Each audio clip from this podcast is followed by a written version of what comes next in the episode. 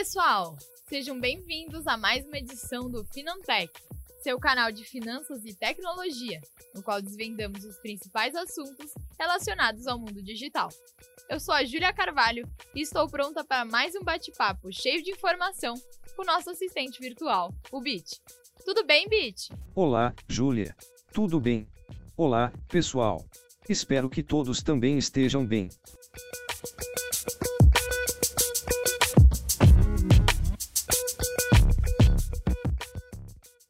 Sabe, Bit, eu andei pensando numa coisa. Nos últimos anos, a palavra fintech ficou tão popular na indústria de finanças que até parece que tudo é fintech. Basta alguém lançar um novo produto, mesmo que não esteja diretamente ligado ao setor bancário, para dizer que está colocando em operação uma nova fintech.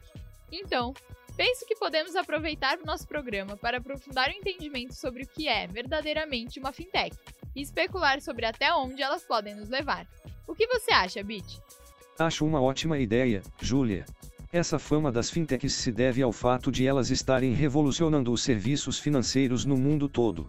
Sim, com a chegada dessas startups, houve um aumento da competição no setor, o que fez surgirem novas formas de atender as necessidades do consumidor.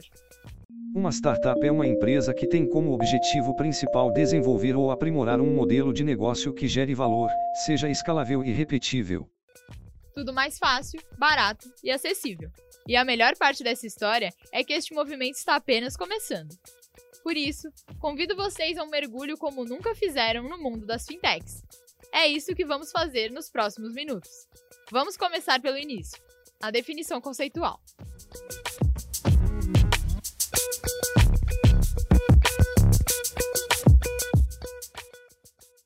Embora pareça que a palavra fintech seja autoexplicativa, empresas de tecnologia que desenvolvem serviços financeiros, acho interessante irmos para um segundo nível de entendimento sobre o papel que as fintechs desempenham. Na prática, uma fintech tem como característica a oferta de uma solução para um problema da indústria financeira ou aquilo que os marqueteiros chamam de dor. Via de regra, uma fintech nasce quando o empreendedor identifica que alguma coisa que deveria ser feita pelas instituições financeiras tradicionais não está sendo feita, ou está sendo feita de um modo menos eficiente do que deveria ou poderia ser. Quando isso acontece, esse empreendedor desenvolve uma empresa baseada em recursos existentes na tecnologia moderna para lançar novos produtos e serviços que atendam àquela necessidade. Só para ter uma ideia, hoje em dia há mais de um bilhão de pessoas em todo o mundo que não têm nenhum acesso a serviços bancários. No Brasil, este montante fica entre 45 e 60 milhões de pessoas, um universo enorme a ser explorado. É verdade, Bit. E olha que estamos falando apenas de quem não tem conta bancária ou algo do tipo. Se ampliarmos nosso olhar para as pessoas que possuem esse serviço, mas se sentem mal atendidas, o mercado de oportunidades cresce de forma exponencial. O campo a ser explorado pelas fintechs é mesmo gigantesco.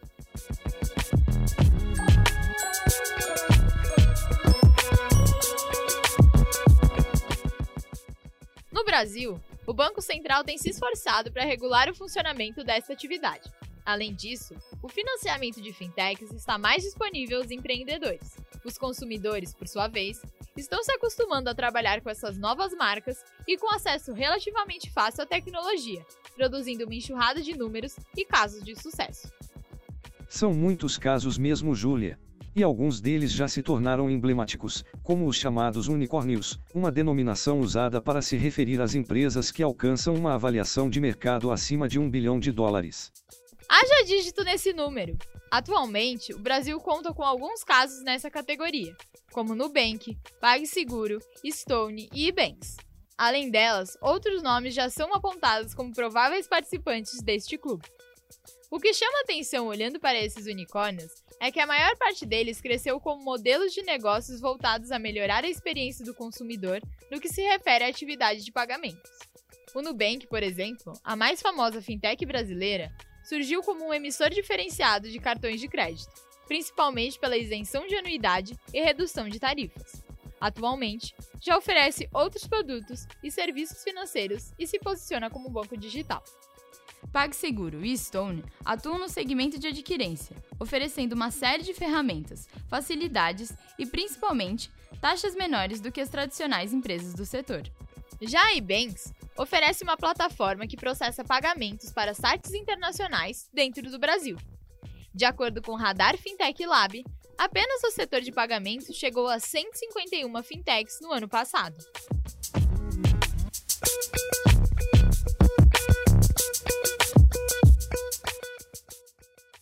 Qual outra área que tem feito sucesso entre as fintechs, Bit?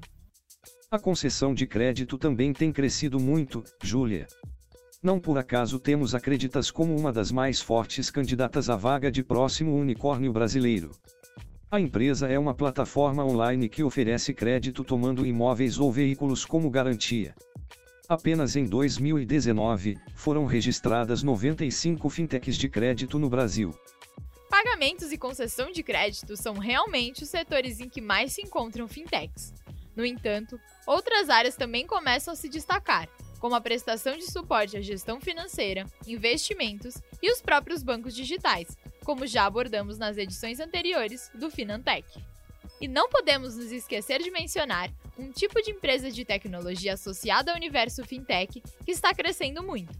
As iniciativas que oferecem soluções e plataformas para ajudar não só na concretização dos projetos, mas também na velocidade dos processos, tanto de fintechs como de instituições financeiras tradicionais que querem avançar em suas jornadas de transformação digital.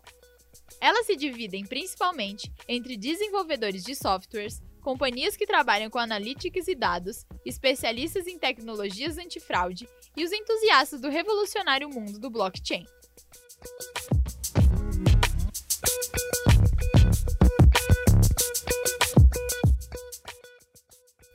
Com toda essa variedade de tipos e o ritmo acelerado de crescimento do número de fintechs, houve um tempo no qual o mercado se perguntava se as fintechs chegariam algum dia a eliminar os bancos, numa disputa que parecia óbvia.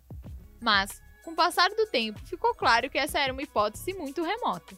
Aos poucos, os bancos e as fintechs começaram a entender esse novo momento e a adotar medidas para adaptar sua forma de atuação como parceiros e, às vezes, como concorrentes.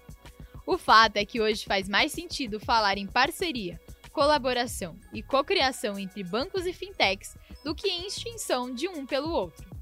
Eu concordo, Júlia. Se observarmos as tendências para os próximos anos, essa possibilidade fica muito clara. O desenvolvimento do chamado Open Banking permitirá uma conexão muito mais fácil entre bancos e fintechs por meio de APIs. Dessa forma, inovações criadas nas startups poderão ser facilmente aproveitadas sem a necessidade de grandes investimentos. Sem dúvida, Bit. Independentemente do que vier a acontecer, o fato é que as fintechs já desempenharam um papel fundamental na construção de um novo ambiente para os serviços financeiros. O ímpeto inovador dessas iniciativas contaminou positivamente toda a indústria.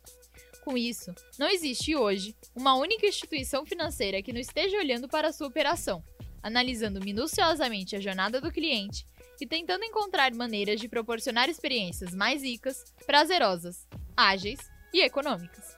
Muitos preços já caíram. Muitas taxas estão deixando de existir em um movimento sem volta que traz muitos benefícios à sociedade. E que bom que isso está mudando. Há muitos outros aspectos que podemos falar sobre fintechs e certamente faremos isso aqui no Finantech. Então é só ficar ligado aqui. Boa, Bit! No seu canal de tecnologia e finanças, se alguma coisa importante estiver acontecendo, vamos nos informar, conversar e decifrar juntos.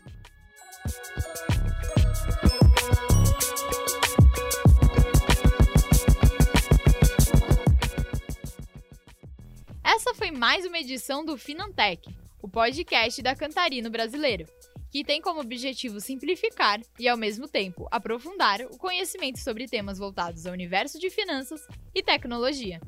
Bit, muito obrigada pela companhia. Como sempre, foi uma honra, Júlia. Um abraço, pessoal. Foi um prazer ter todos vocês aqui comigo outra vez. Obrigada por seu tempo e audiência. Ah, e não se esqueça, queremos que o Finantech seja um programa interativo. Então, se tiverem comentários, dúvidas, críticas ou sugestões de temas, mandem pra gente lá na página do Facebook da Cantarino Brasileiro. Ou, se sua empresa quiser apoiar o Finantech, basta enviar um e-mail para finantech@cantarinobrasileiro.com.br. E semana que vem tem mais. Até lá!